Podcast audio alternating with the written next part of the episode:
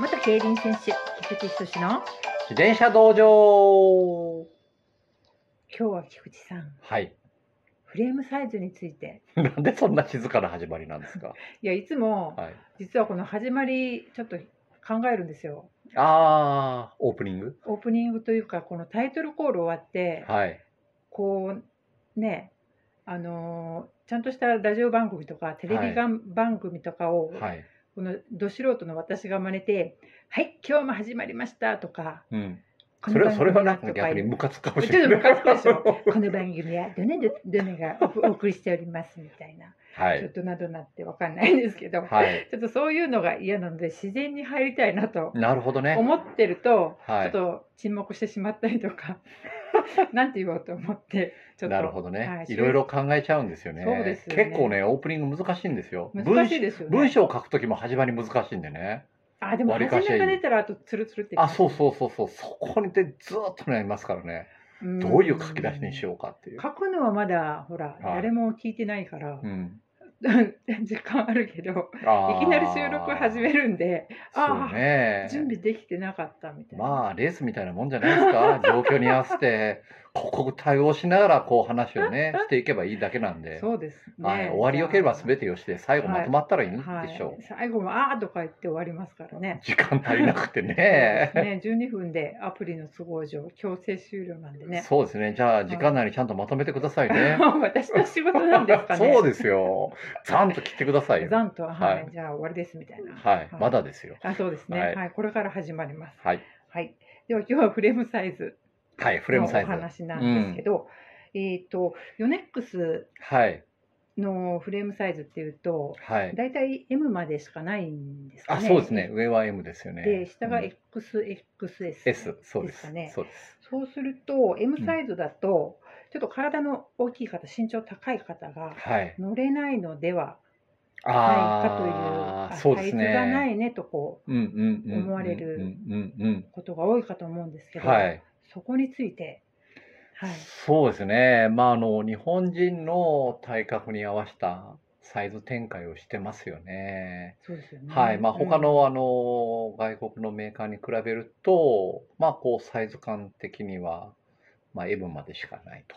うん、L サイズっていうのはないですもんね。うん、そうですよね。ううんまあ、ただその、まあ、こうなんでしょうその自転車に乗る経験値とか例えば走る目的によっては M でも180ぐらいまではいけるんじゃないですかね。 180 80あ185ぐらいまでいけそうですね。 185はい。うんううんん、185センチぐらいまではなんとかなるかなと思うんですよ。うんただ身長が伸び身長が高い人が M サイズに乗るとしたら結構攻め攻めになりますよね。攻め攻めというと。まあそのサドルのシートポストがグーンと上がって、であーまあ、ステムが130から150を使わないといけないってビいヨーンとう。伸びるというような。そうそう、はいでまあ見た目はねはい例えばツールとか、まあそういうねあえの、バイクに似てきますよね。ううんん、ステム長くてシートポストドーンと上がってっていあううんレーシーなポジションに、レーシーなポジションはい、そ近うなづいるてきます。とサイクリングやファンライドで乗りたい方はちょっとうんそう厳でしいすポジね。ションにそうですなってね。しまいなっていきますよね。うんうんでまあその身長が高い人が仮に M サイズに乗るとすれば、まあ、こう走りがある程度決まってくるというか固まってきてこういうそのライドをしたいとかレースを走ってると、まあ、その中で、うん、自分のポジションのなんでしょうね大まかなところがもうここで行きますみたいなのが分かってくればうんまあ乗れるんじゃないですかね。ただあー今から例えば、はいうん、何年か先にレースとか今からどんどんこう総力が上がってくるとか、まあ、そういう方は攻め攻めのポジションになりますからね初手あーが初。手がうん、逆にその攻めるポジションそのにしてしまうとこう自転車上で体が動かないとか出てくるんですよ無理して、あー無理してはいどうしても力がそこにこう集ままっちゃって体が固まっちゃうとか、うんそういうふうになるので、まあ、それは本末転倒になるからですうね。んうんうんうんじゃあ今の状況に合わせてですかねその攻め攻めでもはい、いけるぐらいにもう体もできていれば、そうですそねの。ポジションからでも問題はないはけなれい。ども、ども。ども、ども。ただ、い今からどんどんこう経験値も上がっていくし、総力も上がっていく段階で、まあ、こう小さめのフレームに乗るっていうのは、うんまあ、ちょっとこう無理がかかる場,、かかるうん、場面が多いかなっていうふうには思いまとうす。感じですかね。うんなるほど。あのろあの菊池さんも他の回でお話しされたか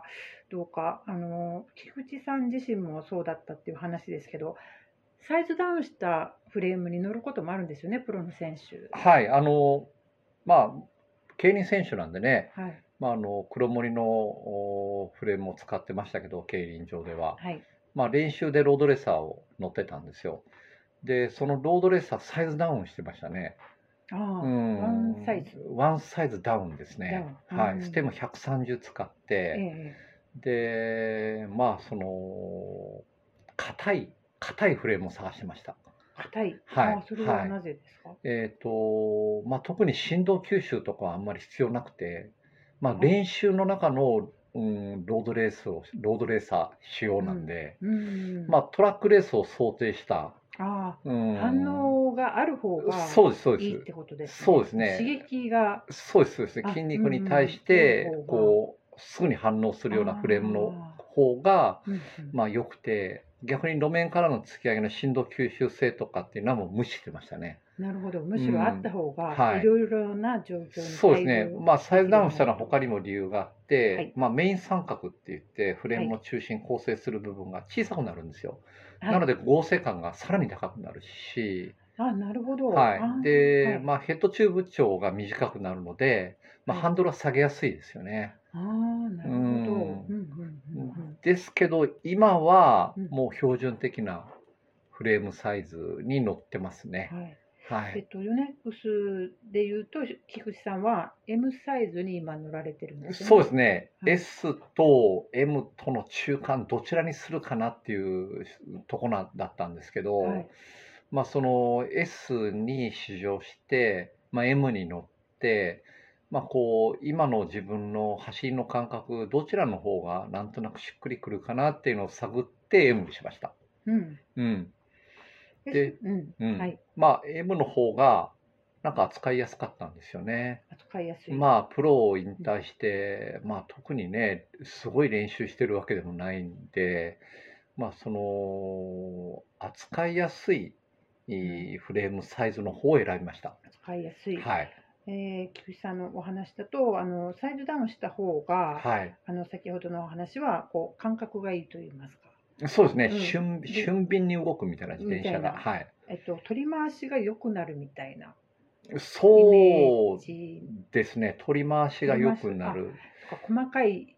操作が、そうです、やりそやすいといううそうですね。あ感のじ車で表現するとスポーツカーみたいなみたいな。感じ。うん、で、その今の M サイズは、